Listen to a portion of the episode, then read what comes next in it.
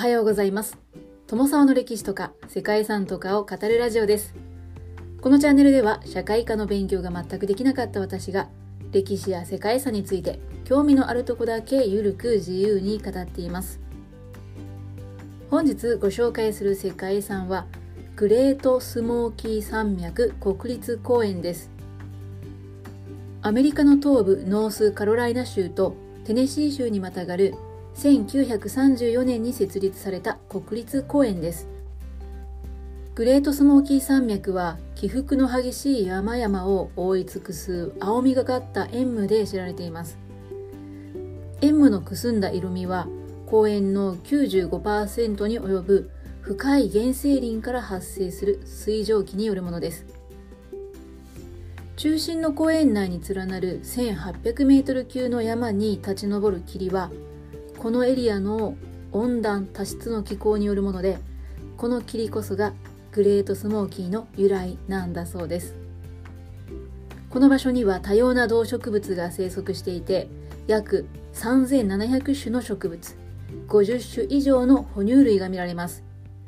中でもサンショウウオの種類は世界で最も多い場所なんだそうです。はい、日本ではねなかなか山椒を見ることはないと思うんですけれども園内にはハイキングトレイルが150ほどあるそうで公園の散策を通じてさまざまな野生動物と素晴らしい景色に出会えるのがこの公園です。グレートスモーキー山脈国立公園の太古の山々ならではの美しさに加えて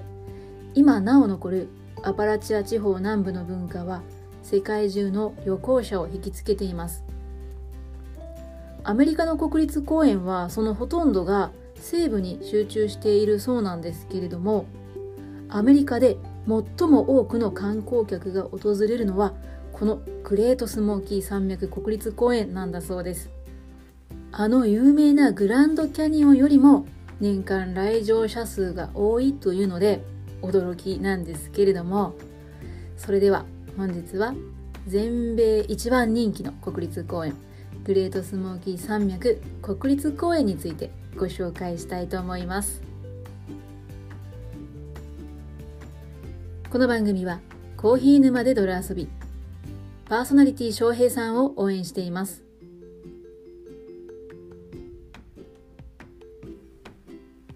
アメリカ東部を南北に走るアパラチアン山脈は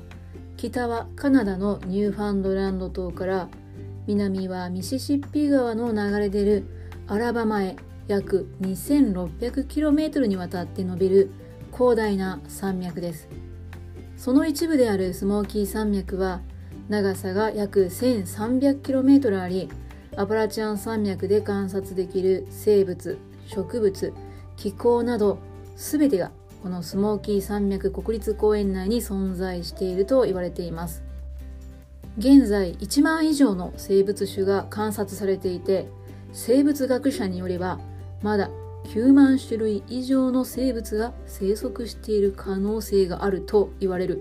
そんな生物多様性を凝縮した国立公園として知られるのがグレートスモーキー山脈国立公園です。ノースカロライナ州とテネシー州にまたがる面積約2000平方キロメートルの広大な国立公園は見渡す限りの森林に多様な動植物が生息する生物層の豊かさがその魅力です。グレートスモーキー山脈国立公園はそのほとんどを森林が占めていてさらに4分の1は北アメリカ最大と言われる落葉原生林となっています。グレートスモーキー山脈国立公園は西大西洋からの湿った風によってその名の通り1年の大半は霧や雲に覆われていてこの神秘的な景観というのもここが人気の理由の一つでもあるそうです。公園は1934年に全米会議によって設立を認められて1940年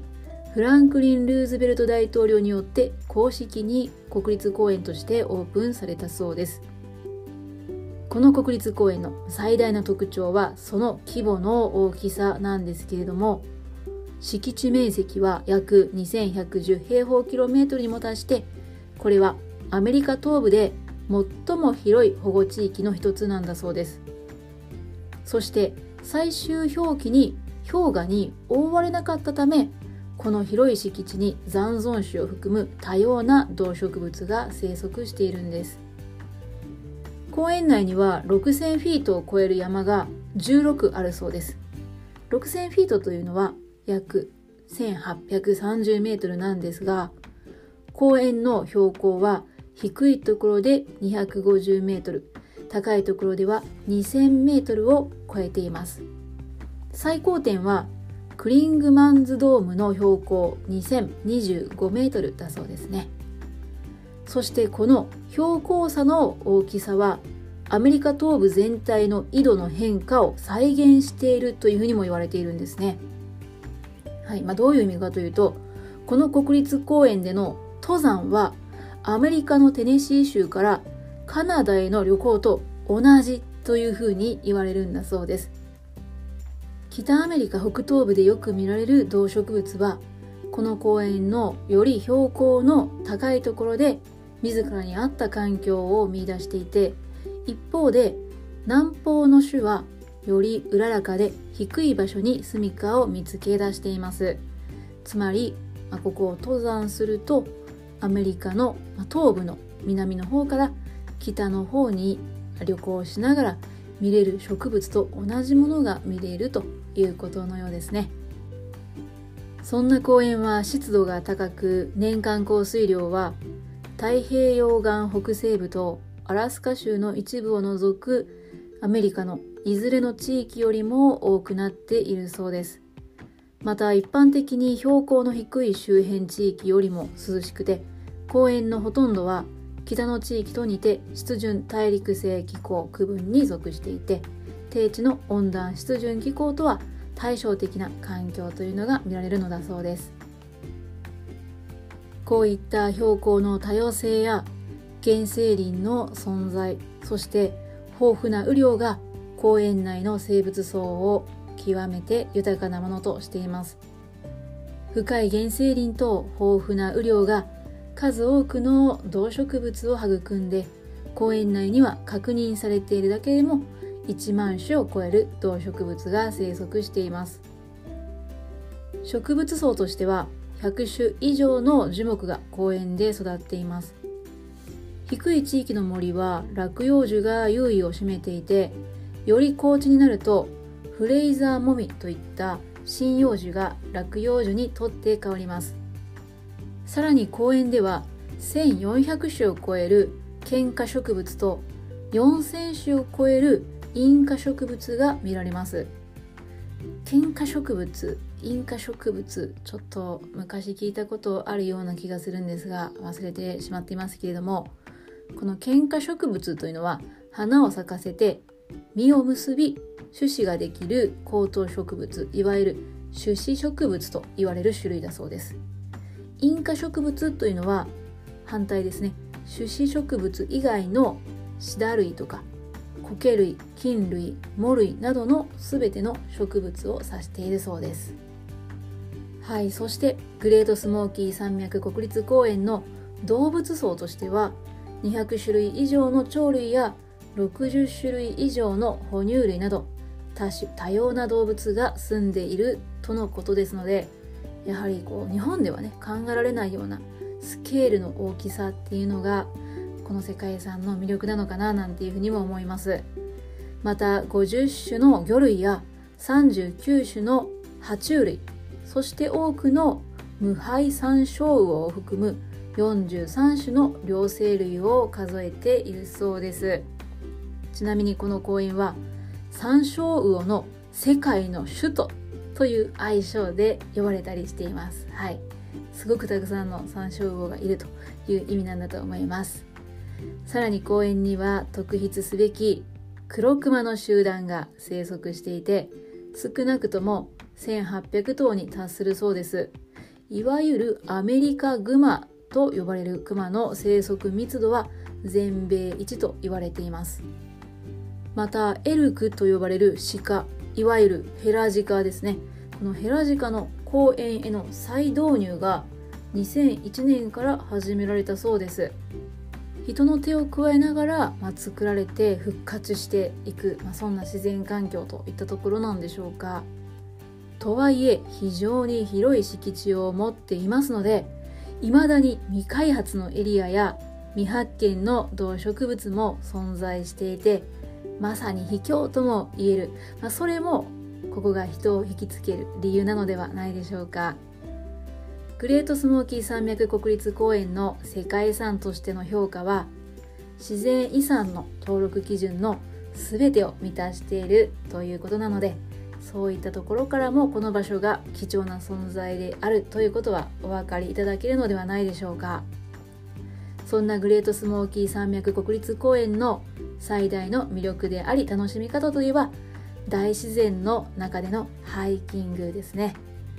長距離のトレッキングコースから短距離のハイキングコース、まあ、初級から上級者までですね様々なコースが用意されていてそれぞれのレベルに合わせて大自然を満喫できるものになっているというのでここは何度も訪れたいなと思われる方も多いんじゃないかなという印象を受けました。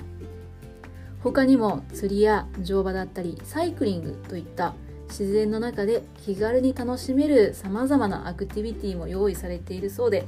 まあ、観光がね非常にしやすいようになっていまして親しみやすい自然遺産となっています。はい、またですねこの国立公園が観光客から人気になっている理由というのは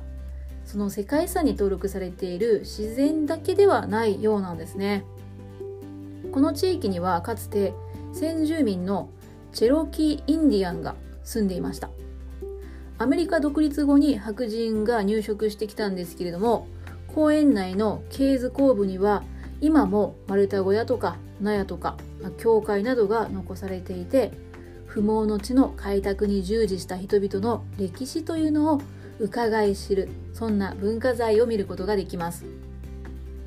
園内のカタルーチー谷には北アパラチアの文化遺産の名残が残るような学校や住宅などの建物があったり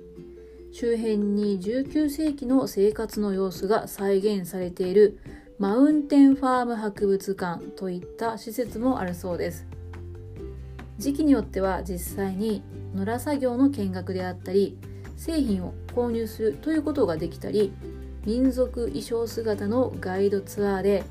チェロキー族の歴史や生活を学べるチェロキー・インディアン・リザーベーションといったツアーなども用意されているそうです大自然や野生動物の観察だけではなく歴史的な遺産を見学することができる場所でもあるですねこういった多彩な魅力からグレートスモーキー山脈国立公園は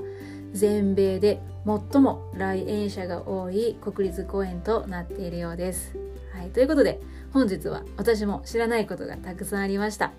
アメリカで一番人気って言っていいのかな？一番訪れる人が多い国立公園。グレートスモーキー山脈国立公園をご紹介してきました。最後までご清聴いただきましてありがとうございます。では皆様本日も素敵な一日をお過ごしくださいね。友沢でした。